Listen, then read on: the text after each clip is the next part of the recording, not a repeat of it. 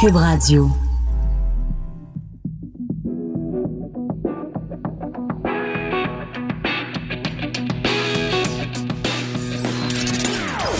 Des opinions bien à elle. Sophie Durocher. Son franc-parler ne laisse personne indifférent. On n'est pas obligé d'être d'accord. Oui, bonjour tout le monde, c'est Sophie Durocher. On est le mercredi 6 novembre 2019. Écoutez, ça continue plus ça change, plus c'est pareil. Au journal, on apprend ce matin que après les voyages en Thaïlande, Hein, pour les médecins. Rien de trop beau pour la classe ouvrière, la classe ouvrière médicale. Là, dans le journal de ce matin, on nous dit que les médecins vont recevoir jusqu'à 844 dollars par jour. Pourquoi faire? Pour aller suivre des formations. Évidemment, les formations, elles n'ont pas lieu en Sibérie. C'est plate, hein? Ce serait le fun qu'il y ait des formations pour les médecins québécois dans le fin fond de la Sibérie. Tu dans une, dans une datcha, là, avec la neige qui tombe. Ben non, c'est plate, hein? La formation a lieu à Punta Cana au Club de Punta Cana. C'est comme une blague. Ou en Nouvelle-Zélande. Alors, ce qui me choque dans ce dossier-là du journal, euh, qui est publié dans le journal de ce matin, c'est bien sûr les faits. Ce sont ces faits-là. Des médecins qu'on va payer et qui en plus vont pouvoir déduire leur voyage. Comme par hasard, ça a lieu pendant la semaine de relâche. Ils vont pouvoir aller passer une semaine à Punta Cana avec les petits-enfants, avec leurs femmes, leurs maris, leurs conjoints. Puis ça va être déductible d'impôts parce que les médecins maintenant sont incorporés.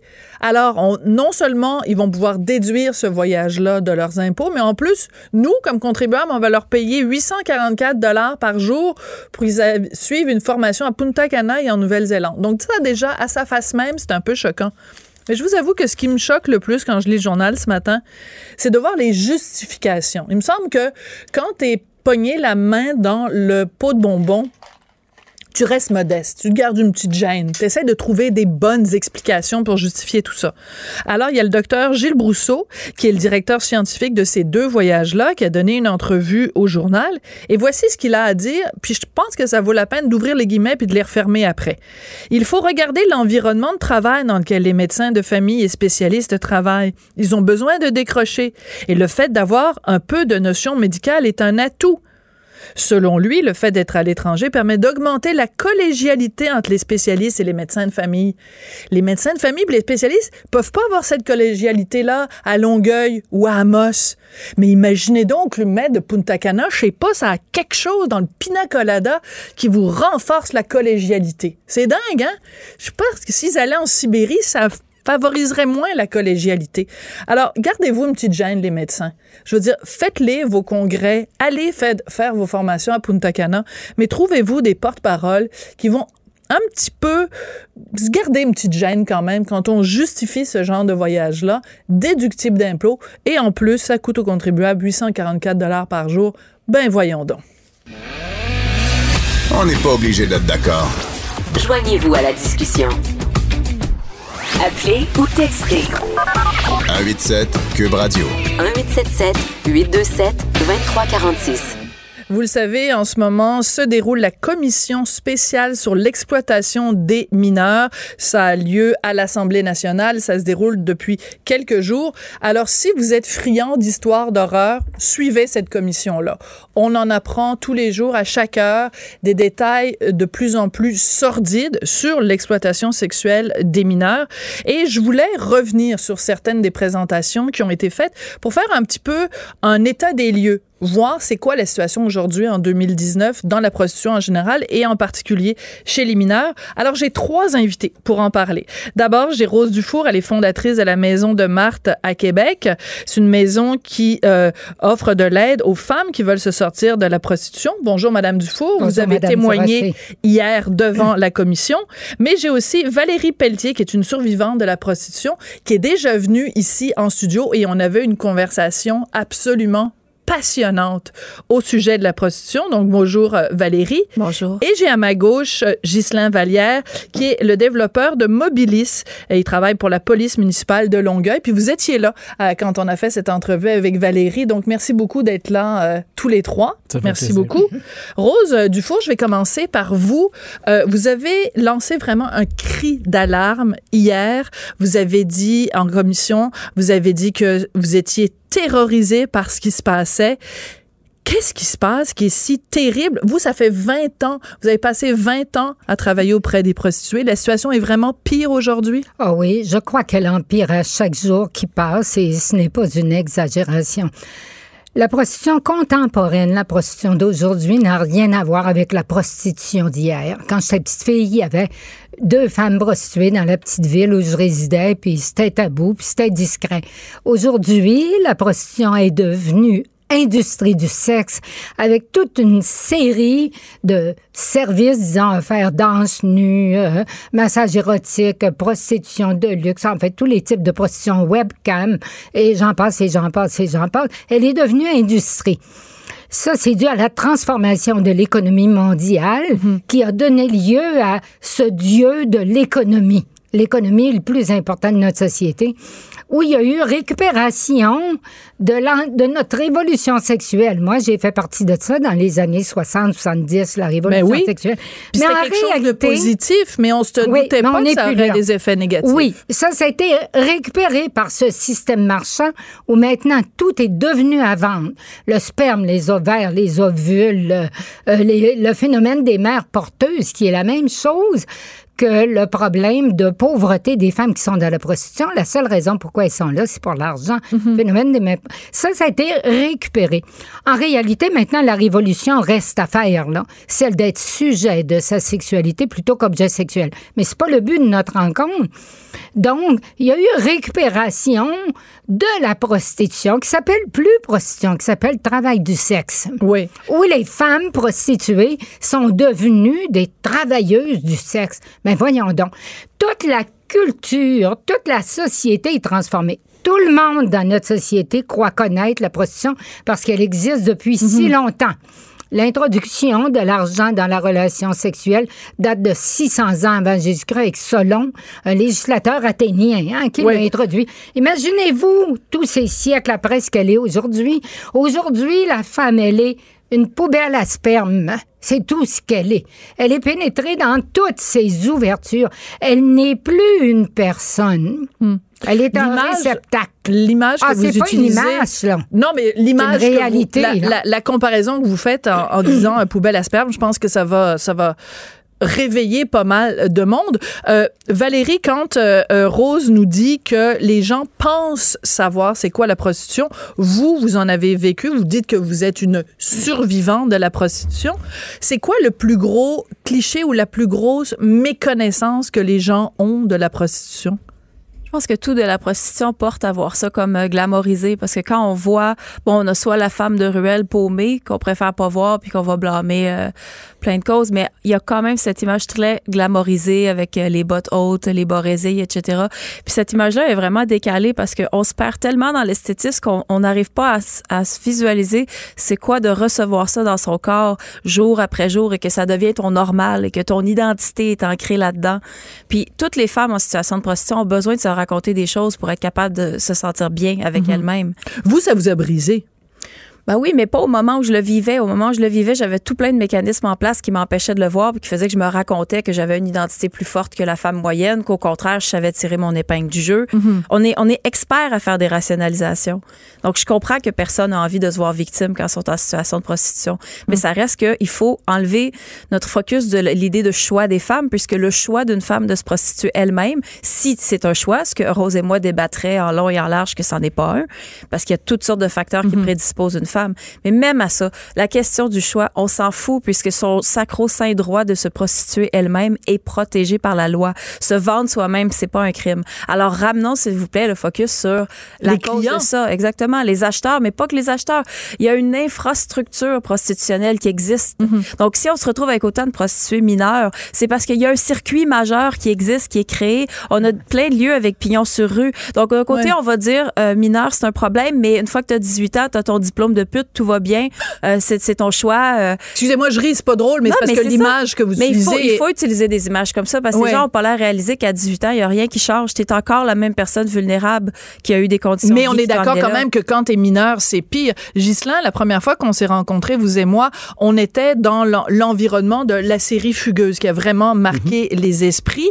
Et est-ce que cette série-là a pas quand même ouvert les yeux des gens? Parce que je comprends Rose Eva dans la commission puis elle dit les gens savent pas c'est quoi la prostitution mais quand même pour monsieur madame tout le monde on a quand même aperçu là ce que c'était une jeune fille qui est forcée de se prostituer ça a ouvert les consciences et ça a amené beaucoup de sujets de conversation. On l'a vu, là. Nous, on, le ressent au niveau de la police, on s'en fait parler. Euh, Ludivine Redding, qui a personnifié Mm. Fanny, dit recevoir des milliers de courriels, de textos. encore de jeunes femmes, aujourd'hui? de jeunes filles, de parents. Oui, oui, encore aujourd'hui. Alors, euh, c'est quelque chose, là. il y a eu un impact majeur. Ça a permis d'en discuter puis d'en débattre de façon au niveau de la société. Et là, là, je vous le dis, dans les 4-5 prochaines années, c'est ça l'enjeu majeur. Et la commission l'a abordé sommairement. pour la police Ça- ben, pour tout le monde, Pour la société monde. québécoise. Si on veut vraiment faire un gros coup de barre au niveau de la prostitution, c'est tant et aussi longtemps que l'acceptation sociale ne sera pas rendue là où c'est rendu dans les pays nordiques, de dire c'est inadmissible qu'un gars ait fêté ses 18 ans d'un bar de danseuse. faut plus que ce soit in. Faut que ce soit aussi vulgaire que l'individu qui taponne la fesse d'une secrétaire dans un bureau, comme dans les années 60. Il Ouais. faut que ça devienne inadmissible au même titre que l'alcool au volant l'était à une époque. Parce que on est au, on est au Québec, puis des bars de danseuses, il y en a partout. Des Puis ça de fait partie des blagues, ça fait partie de. Je suis allée voir un spectacle d'humoriste hier. Je pense qu'il y a trois blagues sur les bars de danseuses. Je dis pas, je, je dis pas que c'est mal ou que c'est bien, mais je fais juste dire Hmm. que en tant que Québécois, Québécoise, là, c'est comme, c'est vraiment, ça fait partie de notre patrimoine, quasiment comme les, les, les, les faits voleurs puis la poutine. là. Comment on fait pour... Parce que dans, dans votre témoignage hier, Rose, vous avez dit, euh, vous avez utilisé l'image du bon père de famille, là, euh, du bon euh, dirigeant d'entreprise qui, après avoir été allé voir une prostituée, se remonte le pantalon, rentre à la maison, puis, tu sais, est bien fin avec sa femme, bien fin avec ses enfants. Mais la honte, il faut qu'elle aille quand même dans ce camp-là. Il en a aucune honte. Il considère, parce que le client a un profil qui est totalement des autres hommes. On estime que c'est environ 12, 12-15 des hommes québécois qui consomment de la prostitution. Les autres, là, ils ont du respect et de la dignité pour eux-mêmes et jamais ils se permettraient ça. Ils n'y pensent même pas. Mais les clients ont un profil totalement différent. D'abord, c'est des gars qui sont irresponsables. Ils ne veulent pas être responsables. Ils ne veulent surtout pas être coupables. Ils se trouvent justifiés. Leurs désirs sexuels sont irrépressibles. Les femmes sont là pour y répondre.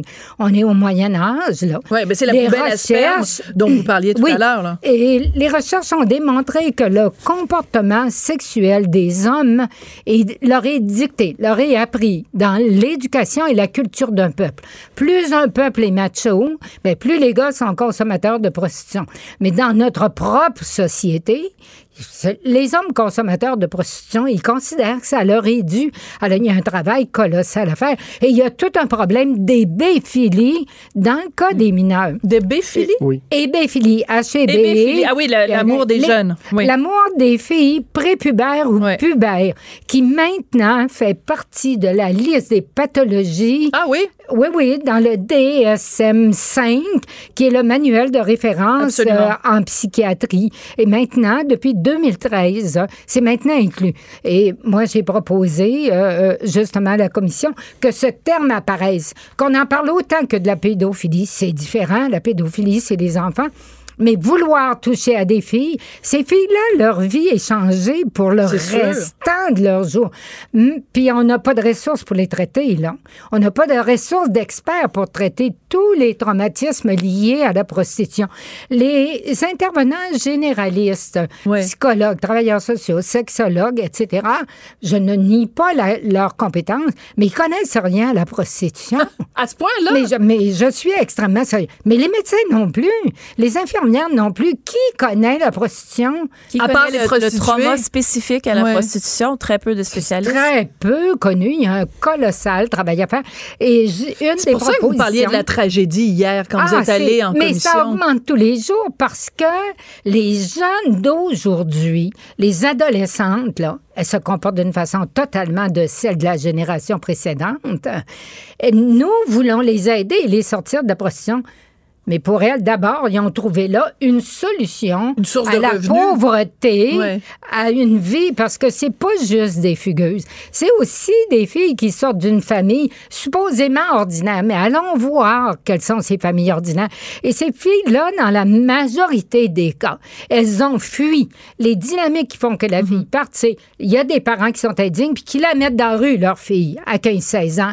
Va-t'en, je veux plus te voir la face. Je vous écoute parler, Rose. Oui, la deuxième dynamique, c'est la fille qui, elle, va partir parce que les incestes, les agressions sexuelles et tout ce que vous voulez est à l'intérieur même de la famille. Quand le père abuse de sa fille, généralement, les frères abusent aussi. Et la fille va décider de partir dans la rue. C'est pas une fugueuse, elle. Non, je comprends. Elle, elle est le résultat d'un contexte familial, de mœurs, quelles sont les valeurs de notre société?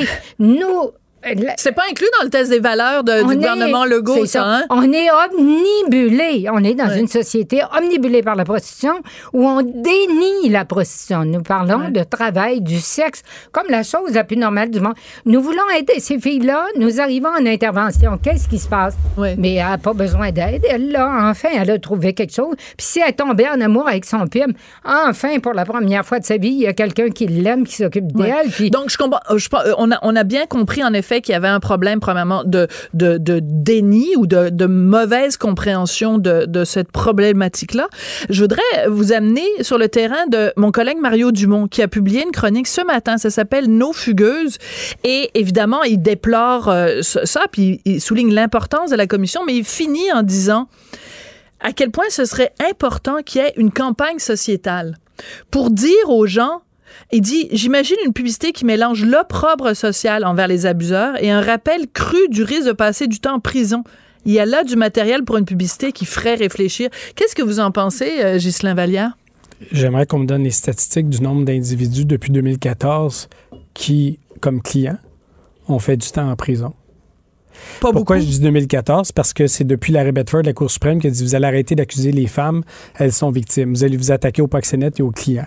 Là, on a beaucoup questionné les corps de police, comment on allait s'y prendre avec les clients. Là, Ouais. l'histoire des John School chez nous à Longueuil où on l'a commencé à le regarder dès 2015, puis on le travaille intensément actuellement avec des partenaires pour espérer que ça puisse un jour voir le jour si c'est réalisable au Québec. On a des enjeux euh, légaux là-dedans. Mais en gros, c'est je, vous- je vous- je vous le demande parce que moi, je cherche, euh, Statistique Canada ne peut pas m'aider. Euh, De savoir depuis à trouver. 2014 combien de clients sont allés en prison? Pour avoir sollicité de l'exploitation sexuelle, qu'il soit mineur ou majeur, parce que dans l'article 286, tu as sélectionné auprès du mineur, puis il y a également euh, sélectionné une majeure. C'est deux alinéas qui se distinguent, mais je fais juste demander en général combien de clients au Québec ont fait de la prison, que c'est six mois minimum, là, la sentence. Oui. Combien? En eu? Moi, je, puis Donc, je dis si pas la loi pas assez mais je veux sévère- savoir combien, Oui. parce que c'est difficile à trouver. Elle n'est pas appliquée. Euh, Valérie, est-ce que vous pensez que ce serait ça la solution? Est-ce que une des solutions, en tout cas, s'il y avait, parce que écoute, il y en a eu, il y a eu des campagnes pour la violence conjugale, il y a eu des campagnes pour euh, contre l'alcool au volant, il y a eu des campagnes il y a très très longtemps pour le port de la ceinture de sécurité. J'allais faire une blague, le port de la ceinture de sécurité. Là, s'il y avait une campagne contre balance ton port qui, qui va voir une prostituée mineure, est-ce que ça, ça pourrait aider, Valérie? Ça va en prendre parce qu'il faut faire changer la psyché sociale. Il faut qu'on se rende compte que d'acheter le consentement sexuel d'une personne qui a pas envie d'être là, on va être réaliste. Si on enlève l'argent de la transaction, la fille est pas là, elle te fait pas des beaux yeux.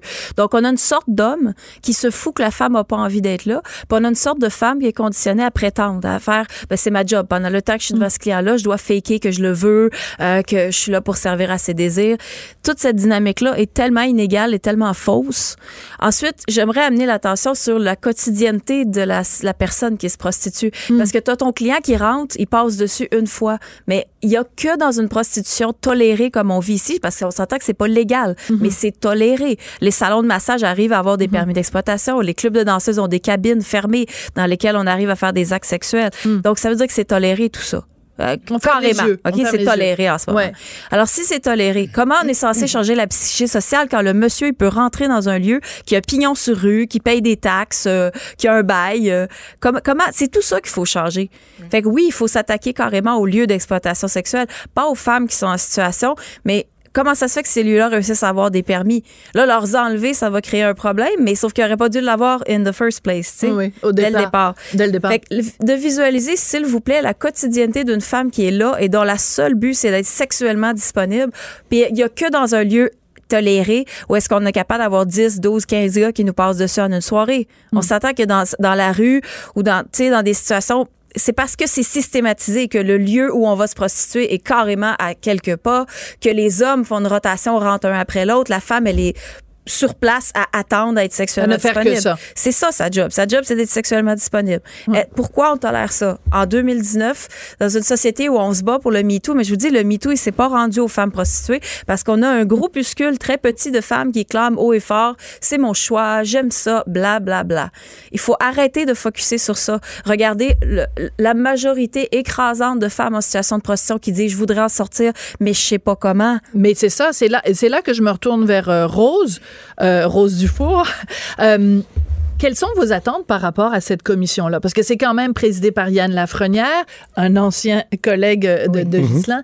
Euh, que- quelles, quelles sont vos attentes? Est-ce que ça va? Parce que vous avez poussé tout un cri du cœur hier. Est-ce qu'il a été, un, est-ce qu'elle a été entendue? Et deux, qu'est-ce que ça va prendre pour que la société québécoise se réveille? Oui. Euh, le cri a été entendu. L'appel à l'aide a été entendu. Les commissaires ont été très, très sensibles à ce que j'ai dit, euh, très accueillants. Maintenant, on dépose un mémoire. J'ai déposé un mémoire dans lequel j'ai mis toutes les recommandations qu'il m'était possible d'écrire, à laquelle j'ai pensé.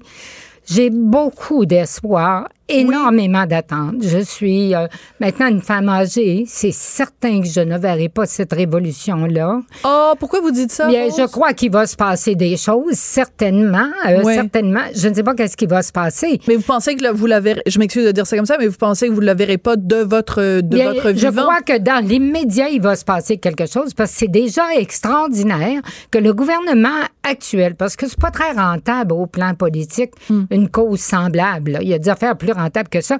Mais pourtant, le premier ministre a décidé qu'il la faisait. Ce qui est déjà un pas énorme parce que là, on peut tenir des discours.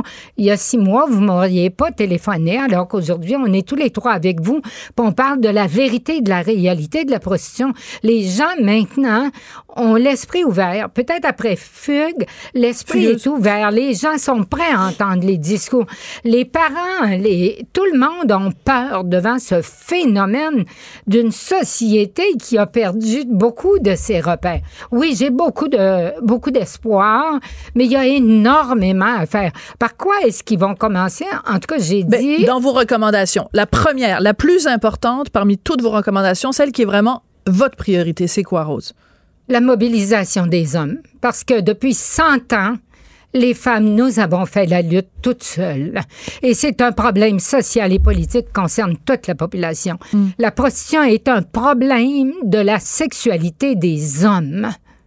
Les femmes ne sont que la marchandise. C'est pour ça que. Donc, la première, euh, la première chose que j'ai proposée, et c'est d'ailleurs le petit Oui, truc que j'allais vous porte, demander. qui est le mousse, mousse hide, qui est, en fait, en France. Attendez, parce qu'il faut expliquer parce qu'on est à la radio, euh, Rose. Oui. Alors donc, vous portez sur le revers de votre veste un carré euh, de, de velours jaune, un peu comme les carrés rouges à une certaine époque, mais là Oui. c'est un carré jaune. Donc Oui. c'est quoi la symbolique? En fait, euh, dans la proposition que j'ai faite euh, dans mon mémoire, je dis il faut que les hommes se mobilisent, tous les hommes ordinaires. là.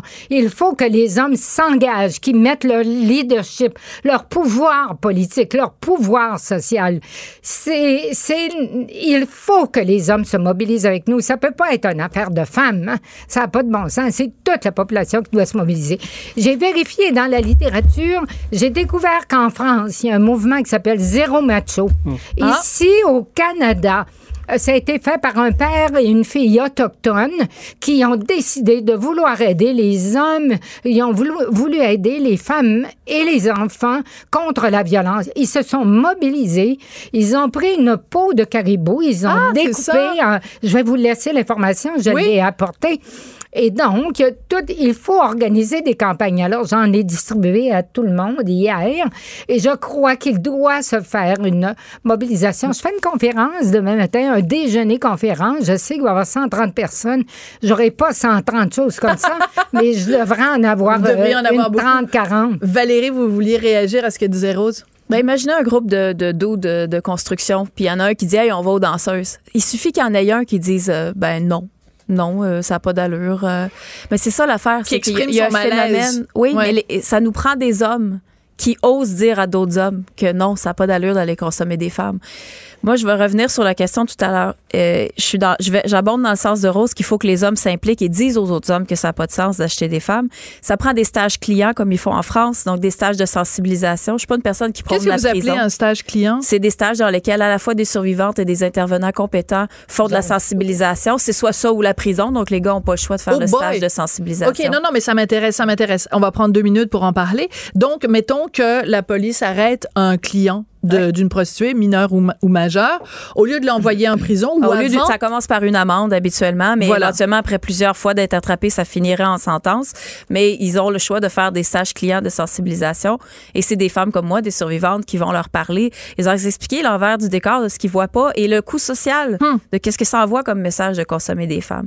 Puis l'autre chose qui manque énormément, c'est de l'accompagnement la Est-ce que c'est efficace, Valérie? Noir sur blanc. C'est efficace en Suède, en Norvège, en France, partout où c'est appliqué. Et ici, ça n'existe pas Parce que du les gars, tout. ils nous le disent, ils, ils réalisent pas, ils comprenaient pas. OK, mais c'est parce que la Gisela me fait signe. Ça existe ou ça n'existe pas ici, Ça des existe en Amérique clients? du Nord depuis 96. C'est la seule province qui l'a pas au Canada, c'est le Québec. La- attendez, wow, wow, wow, wow. La seule province qui ne l'a pas, Au c'est la province qui fournit la majorité des personnes en situation de prostitution au reste du Mais Canada. Ben oui, c'est une plaque là, tournante. On n'aurait pas le temps d'aller dans le Non, mais en du gros- comment. En gros, c'est à, à cause... Nous, on a dû fo- focuser beaucoup sur la victime mineure Ouais. après l'arrivée des, mo- des, des gangs de rue suite au départ des motards après les années 2000.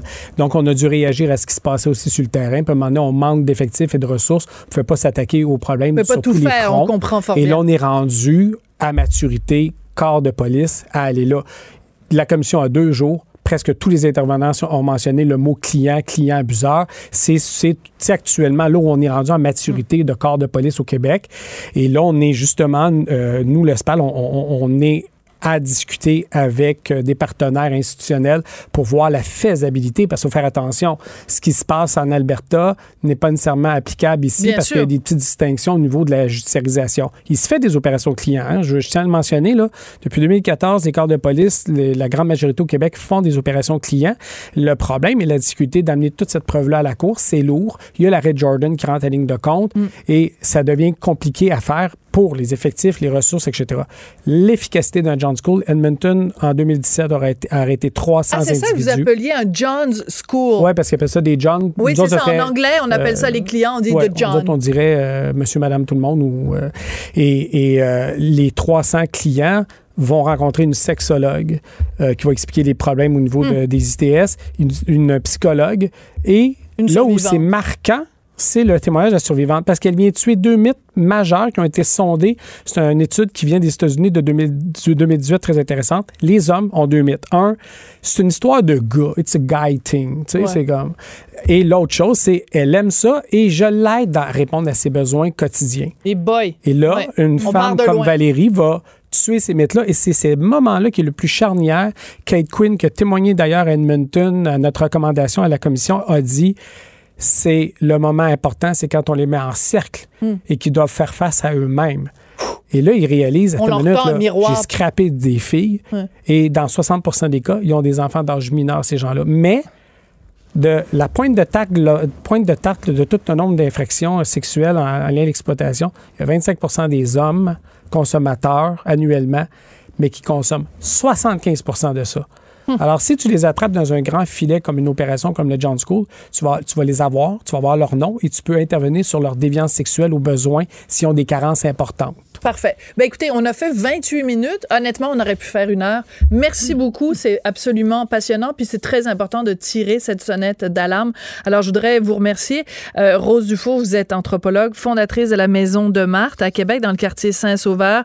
Euh, Ghislain Vallière, vous êtes co-développeur de Mobilis. Vous travaillez pour la police municipale de Longueuil, et Valérie Pelletier, une survivante de la prostitution. Et militante abolitionniste. Et militante abolitionniste. Bon, merci à Rose pour le témoignage d'hier. T'as touché Merci, Québec. Rose. Absolument, Ah, merci, beaucoup. Tant mieux, c'est mon rôle. Merci, puis je vais porter le petit euh, euh, carré jaune. Qui aurait cru qu'un jour je porterais un carré d'une quelque couleur que ce soit? Merci vraiment, très sincèrement à Merci. vous trois. Merci beaucoup.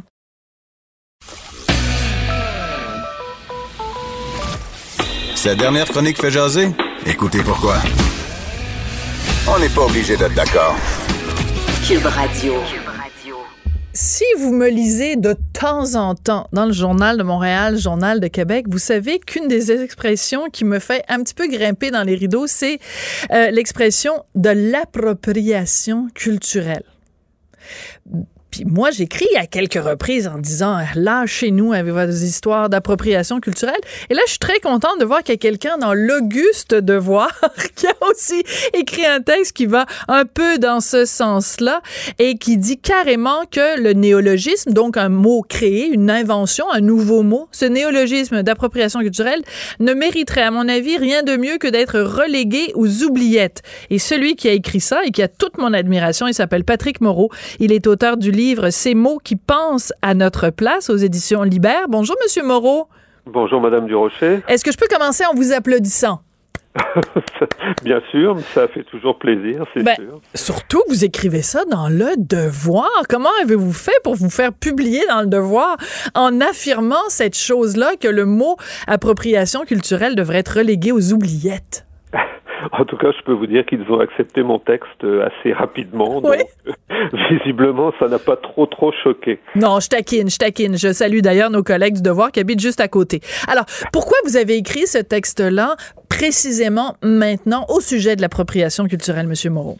Oh, C'était à propos du film Joulik qui sort et donc qui avait donné lieu à un article quelques jours plus tôt dans Le Devoir euh, où on nous racontait un peu la, la, la saga liée à cette appropriation culturelle, c'est-à-dire que le, la pièce originelle dont le film est tiré mettait en scène des, des tziganes, des roms, euh, et donc les producteurs du film avaient essayé de trouver une caution morale auprès d'organismes roms.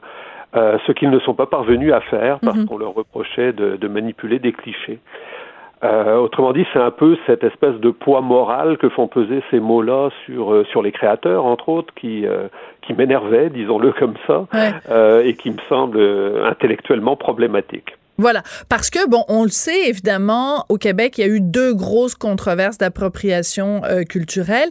Il y a eu le cas, bon, dans les deux cas, c'était relié à, Robert Lepage. Il y a eu le cas de Slave, donc un spectacle qui parlait de la réalité des esclaves noirs, et des gens trouvaient qu'il y avait trop de, euh, de chanteurs ou de chanteuses sur scène qui n'étaient pas noirs. Et après, il y a eu le dossier Canada, qui est une pièce de théâtre qui a été annulée, en fait, finalement a été faite à Paris, pour faire une longue histoire courte, parce que c'était à parler des Autochtones, mais c'était pas des comédiens autochtones. Là, dans ce cas-ci, Joulik, euh, donc c'est Marie-Lou Wolfe qui a fait le film, tiré d'une pièce de théâtre, et on lui reproche euh, que dans son scénario, on faisait référence à des Roms, mais finalement, elle a enlevé toute référence aux Roms et elle se fait encore critiquer. Il y a des gens qui disent Ouais, mais là, euh, les personnages que tu montes, ils sont devant des, euh, devant des roulottes et puis ils jouent au tarot. Ben, c'est parce que ça, alors on peut plus rien dire alors. Si on Ben, dit que c'est des Roms, on se fait taper dessus. Puis si on dit que c'est pas des Roms, mais qu'on montre des gens qui euh, portent des petites jupes euh, à volant et qui font du tarot, ben là on se fait taper dessus aussi. Ça finit plus cette histoire-là. Ben, exactement le sentiment, je pense, que l'on a, c'est que ça ne finira plus. Parce qu'en fait, euh, même en étant très accommodant, ce qu'apparemment les producteurs ont voulu être, euh, ils sont confrontés toujours à des revendications identitaires qui n'auront franchement pas de fin, parce qu'il y aura toujours le petit détail qui va apparaître comme un cliché désagréable euh, à quelqu'un, ou à un groupe, ou à une communauté, ou tout simplement à un individu. Donc, Ou à un c'est lobby. peu en- Oui, ou un lobby d'ailleurs, parce qu'on se demande aussi toujours, enfin personnellement en tout cas je me pose la question, qui représente qui? C'est-à-dire, Mm. euh, est-ce qu'il existe vraiment des groupes qui représentent des communautés qui seraient fermées, qui seraient clairement définies et qui euh, auraient élu des représentants? Mais c'est pas du tout comme ça que ça se passe. Euh, ce sont toujours des, des groupes auto-formés qui se revendiquent comme euh, représentant telle ou telle communauté et en fait, ils la représentent de manière relativement virtuelle en réalité. Oui, mais ce qui est intéressant dans, dans votre texte, c'est que vous, vous vous intéressez à un sujet qui est assez fondamental quand même dans tous ces dossiers-là, que ce soit Joulik, que ce soit Slav, que ce soit Kanata, c'est la liberté de création. Est-ce qu'on peut, s'il vous plaît, laisser les créateurs imaginer des personnages? On s'entend c'est une fiction, sont des personnages inventés. Est-ce qu'on peut laisser les créateurs inventer des personnages sans qu'il y ait un lobby quelque part qui dise non, vous n'avez pas le droit de représenter quelqu'un de ma communauté. Je ne vous laisse pas cette liberté de création-là. Oui, c'est une drôle de conception en fait de la création parce qu'il faudrait créer sans créer. En réalité, euh, c'est bien dit ça. Euh, c'est un peu la logique de l'autofiction en fait. Il faudrait parler uniquement de soi. Euh, et donc s'enfermer dans euh, un discours identitaire. Autrement dit, si je suis noir, je n'ai droit de parler que de la communauté noire. Euh, si je suis franco-ontarien, je ne pourrais parler que des franco-ontariens. C'est totalement à l'opposé en fait du principe même de création. Et créer, c'est précisément, en tout cas dans le domaine de la fiction, aller vers l'autre et essayer d'imaginer, d'imaginer une vie qui n'est pas la nôtre. Sinon, Sinon, cessons d'écrire, effectivement. Mais, mais, mais j'irai plus loin. Monsieur Moreau, c'est que même si vous dites, vous vous dites, finalement, on n'est plus autorisé que à parler de soi. Mais même un homme blanc de 50 ans hétéro se fait taper sur les doigts. Je pense à Jacques David qui a annoncé qu'il allait faire une série qui allait s'appeler Les Mains, qui allait diffuser à Radio-Canada en 2020. Donc voilà un cas de quelqu'un qui parle de lui. Il parle de lui puis sa gang de chums. Lui, il y, a, il y, a, 50 ans, un homme blanc hétéro, il parle de sa gang de chums qui sont des hommes blancs hétéros, puis il y a, quelqu'un quelque part qui a levé la main en disant non, t'as pas le droit, on veut rien savoir, ça nous intéresse pas les angoisses existentielles. Donc on se retrouve où on est même en train de dire aux créateurs, non seulement tu peux pas parler des femmes si t'es pas une femme, mais si t'es un homme, t'as même pas le droit de parler de ta propre réalité. C'est à s'arracher les cheveux. Ça va devenir en tout cas assez limité en termes de création. Euh, étant moi-même un homme blanc de 50 ans, je vais, je commençais à m'inquiéter un peu. Ah ben là, vous là. Je pourrais écrire. Ben oui, alors taisez-vous, puis je sais pas, faites autre chose là, Monsieur Moreau là, un homme blanc de 50 ans. Non, on rit, mais quand même, dans votre texte, vous faites un rappel de plein euh, de créateurs à travers les, les, les époques, à travers les années, qui ont justement parler d'une réalité qui n'était pas la leur. Puis ça a quand même donné un certain nombre de chefs-d'œuvre de la littérature. Tout à fait, oui, effectivement. Ben, je pensais entre autres, euh, c'est un cas amusant parce qu'il l'a, il l'a formulé d'une façon qui serait peut-être choquante aujourd'hui. C'est Gustave Flaubert quand il écrit Madame Bovary qui dit Madame Bovary, c'est moi. Ouais. Alors, comment on interpréterait ça aujourd'hui? Est-ce qu'on tolérerait que l'on dise une énormité pareille? Je ne sais pas. Mais euh, de fait, il racontait qu'il essayait vraiment de se mettre dans la peau euh, d'une jeune femme, etc., d'essayer de voir comment elle aurait pu penser. Et oui, ça a donné un chef-d'œuvre. Oui, et c'est intéressant parce que, bon, je pense pas qu'il y a grand monde dans les écoles euh, aujourd'hui au Québec qui lit. Je pense pas que c'est une lecture obligatoire, Madame Bovary de Flaubert. Mais si vous avez l'occasion de le lire, euh, je dis pas vous, euh, Monsieur Moreau, mais vous, les auditeurs auditrices, c'est absolument formidablement bien écrit, mais c'est aussi une, une, une, une incursion dans la psyché de cette femme de province qui est mariée avec un gars plate et qui déprime, mais c'est absolument extraordinaire. Comme, pourquoi dirait-on, ah, parce qu'il s'appelait Gustave, il pouvait pas comprendre ce qui se parlait dans la peau d'Emma, c'est totalement faux. C'est ça le rôle d'un écrivain. C'est tout à fait réussi, effectivement. Et puis, en, en plus, l'interdire, ce serait finalement bah, l'interdire. Disons que s'il vivait aujourd'hui et si on l'empêchait de créer ça, euh, ça serait en même temps finalement euh, taire une partie justement de cette féminité qui n'était pas à l'époque très représentée. Ouais. Euh, donc il y a aussi un paradoxe, c'est qu'en fait, euh, si mettons seuls les Roms ont le droit de parler des Roms, bah, il va peut-être arriver qu'on n'en parlera tout simplement pas. Ben voilà. Ben en fait, c'est ça qui est arrivé. Parce que donc. Pour... Film. Oui, parce que Marie-Lou Wolfe, donc, et sa productrice et euh, la, la, scénariste ont rencontré des représentants, donc, de la communauté rome qui ont, qui ont lu le scénario et qui ont dit, ben non, vous devez enlever toute mention de, de du fait que vos personnages sont des Roms. Bon, donc, alors finalement, on se retrouve à évacuer Fait que finalement, on, donc, au lieu de dire, ben, vous avez, vous, votre, votre vision de ce que c'est être un Rome, là, on se retrouve finalement, ben, il n'y a aucune mention de ce que c'est être un Rome. Donc, on se retrouve à évacuer ça du, du, du paysage public. C'est une perte, en fait. Oui, tout à fait, oui. Oui. Euh, dans votre texte, vous euh, revenez sur les supposés clichés qu'il y a justement dans le film euh, Joulik et euh, la semaine dernière ou celle d'avant, Serge Denoncourt, qui a travaillé avec des Roms parce qu'il a fait un, spectacle avec des jeunes, des, jeunes Roms il y a plusieurs années de ça, il était interviewé aux côtés d'une représentante de la communauté Rom et il dénonçait le film en disant que c'est du racisme romantique. Alors ça, j'avoue que je suis un peu tombée en bas de ma chaise. Ce qu'il disait, c'est, bon, c'est pas vraiment raciste, la discrimination, mais on propose une image tellement romantique de ce que sont les Roms qu'on fait du racisme romantique?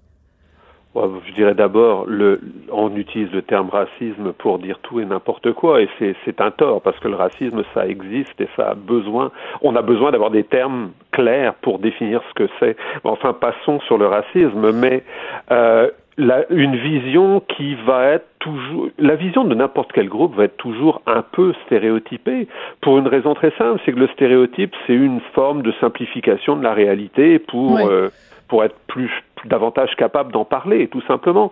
Mais les stéréotypes ne sont pas nécessairement négatifs. En l'occurrence, dans le film, d'après ce que j'ai lu, j'ai pas vu le film, mais d'après ce que j'ai lu, il s'agissait pas du tout euh, de, de stéréotypes qui allaient euh, déshumaniser, comme on le, on le, le- on l'a reproché à la, au producteur, ou quoi que ce soit. Et donc, oui, évidemment, il y a des stéréotypes. Oui, ça peut froisser quelqu'un, mais les stéréotypes en soi ne sont pas forcément euh, négatifs, atroces, barbares, etc. Oui.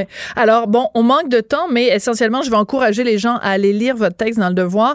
Ça s'intitule Vous avez dit appropriation culturelle, parce qu'il y a toute une partie sur le progressisme où finalement, parce que ces mots-là sont à la mode, appropriation culturelle, puis si on veut soi-même faire partie de la gang, faire partie de la clique, puis on veut surtout pas euh, se faire dire qu'on n'est pas progressiste, on utilise soi-même ces mots-là, même si on n'y croit pas, parce qu'on a peur de se faire dire, euh, ben là, comment ça se fait que t'es pas, tu fais pas partie du vaste mouvement. Donc, il y a tout un côté mouton quand même dans le progressisme. Mais euh, alors, ben, félicitations encore une fois, Monsieur Moreau, et j'encourage les gens donc euh, à lire votre livre, Ces mots qui pensent à notre place. Déjà, le titre est absolument génial.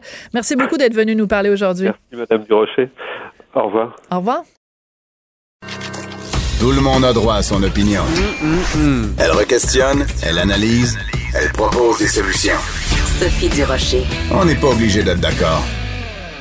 Bon, vous le savez, maintenant, dans les écoles québécoises, il y a des cours d'éducation à la sexualité, mais on a appris euh, cette semaine dans le Journal de Montréal, le Journal de Québec, qu'il y avait plus de 200 élèves qui étaient exemptés euh, et euh, 80% de ces élèves-là se retrouvaient, comme par hasard, dans une commission scolaire euh, de l'Outaouais qui a donné finalement toutes sortes de passe-droits. Vous voulez exempter vos enfants? Ah oui, donc, chic, chic, chic. Alors, ça a fait bondir, avec raison, Jocelyne Robert, qui est sexologue et auteur. Bonjour, Madame Robert, comment allez-vous? Bonjour Sophie, je vais bien et vous-même? Ben, très bien. Donc, vous avez euh, poussé euh, euh, sur Twitter un, un cri d'alarme. Je vais juste lire ce que Oui. vous avez dit textuellement sur, euh, sur votre compte Twitter parce que c'est ça qui a fait que je vous invite aujourd'hui. Vous avez écrit, Jocelyne, aucune exemption ne devrait justifier le retrait d'un enfant d'un cours d'éducation sexuelle ancré dans des valeurs humanistes et égalitaires basées sur des connaissances scientifiques. Aucune, écrit en majuscule. Tous les enfants ont le droit, ont droit à tous les savoirs. Vous étiez choqué. Ben, j'ai été un petit peu choquée, puis je trouve que si la porte s'entrouvre, euh, ben, elle va peut-être s'ouvrir plus grande, puis il faut réagir. Moi, je connais pas, je sais pas si vous, Sophie, vous les connaissez, les raisons euh, que, que l'on donne pour accepter de telles dérogations, de, celles, de telles exemptions. Je serais bien, bien, bien curieuse de les entendre, parce qu'au départ, c'est un programme qui est obligatoire, et je Absolument. me souviens que le, je me souviens que le législateur a bien appuyé sur le fait que s'il y avait éventuellement des exemptions, elles serait rarissime. Absolument. Mais pour répondre, pour répondre à votre question, Jocelyne, parce qu'elle est évidemment importante, le législateur, comme vous dites, avait prévu euh, deux, deux cas. C'est-à-dire qu'en fait, un premier cas, par exemple, un enfant qui a été victime d'un traumatisme sexuel, abus ou autre, ben, c'est sûr qu'on va pas l'exposer dans un cours d'éducation sexuelle. Il y avait également une provision euh, en termes de valeur, c'est-à-dire si on pouvait prouver, si le parent pouvait prouver qu'il y avait euh, vraiment un, le contraire de bénéfice, là, s'il y avait euh, vraiment... Ça pouvait lui nuire, nuisance. Ça pouvait euh, nuire à l'enfant. Alors, nuire à l'enfant, mais que même ça, c'était de façon euh, exceptionnelle et rarissime. Or, ce qui est arrivé dans cette commission-là, c'est qu'il y a un comité de parents, euh, il y a un, père qui a regroupé d'autres parents autour de lui, et ils ont utilisé des raisons religieuses en disant, nous, selon notre religion, l'homosexualité et les personnes transgenres, c'est persona non grata. Donc, c'est ça. C'est là, il est là le scandale. Bon, c'est ben, ce que je pensais. Puis j'ai envie de répondre à ces deux questions-là. D'abord, la première, pour la question d'un enfant qui aurait vécu un traumatisme sexuel, moi, je pourrais analyser la situation puis être d'accord, dépendant de qui donne le cours. Parce que je ah. pense que même auprès d'un enfant qui a subi une difficulté, un traumatisme, un bouleversement sexuel, une éducation à la sexualité bien faite euh, par la, de la part hmm. d'une personne qui a de l'aplomb pourrait même lui faire du bien, pourrait même l'aider à se construire, à se reconstruire, à guérir, entre guillemets, à liquider ce traumatisme-là, si c'est bien fait. Mais bien sûr que je regarderai là la possibilité puis voir comment ça peut être fait parce que c'est quelque chose qui habituellement, euh, bon, ça se fait en privé, mais ça peut se faire aussi. ça c'est la première affaire. La deuxième chose, ben là j'entends, c'est ce que je pensais, que ces parents-là ont un petit peu euh, exploité les failles du système euh, pour pour obtenir ces dérogations-là. Et ce qui me met vraiment je, je comprends pas parce que, écoutez, l'éducation à la sexualité, là, ce sont des connaissances scientifiques voilà. transmises. Ce sont des connaissances éprouvées. Est-ce qu'on va, par exemple, empêcher un cours de géographie bien fait, éprouvé, scientifique, respectueux des faits, euh, parce que euh, les parents d'un de, enfant pensent que la Terre est plate? Euh, est-ce qu'on va... ah, je, je m'en veux de pas avoir pensé à cet exemple-là, mais il est très bon. Mais, mais est-ce qu'on va empêcher de, donner un cours euh, d'écologie planétaire parce que certains pensent que euh, le réchauffement climatique, ça n'existe pas. Est-ce qu'on va s'empêcher de donner un cours d'histoire euh, correct, bien, bien basé sur des faits parce que certains pensent que l'Holocauste n'a pas eu lieu? Voyons donc. Alors, je pense que, bien sûr, dans l'éducation à la sexualité, il y a des valeurs de transmise, mais je pense qu'il faut à un moment donné se dire qu'il y a des valeurs qui chapeautent les autres valeurs, et ces valeurs-là, ce sont des valeurs humanistes, des valeurs morales euh, basées sur le respect, la réciprocité, l'égalité. Donc, rien n'empêche un parent de transmettre, lui, à la maison de façon complémentaire ses propres valeurs, mais je pense que tous les enfants ont le droit euh, mhm. d'acquérir des savoirs sur ce plan-là. L'homosexualité, vous avez dit, donné cet exemple-là en préambule, ça existe dans toutes les Donc, c'est un fait.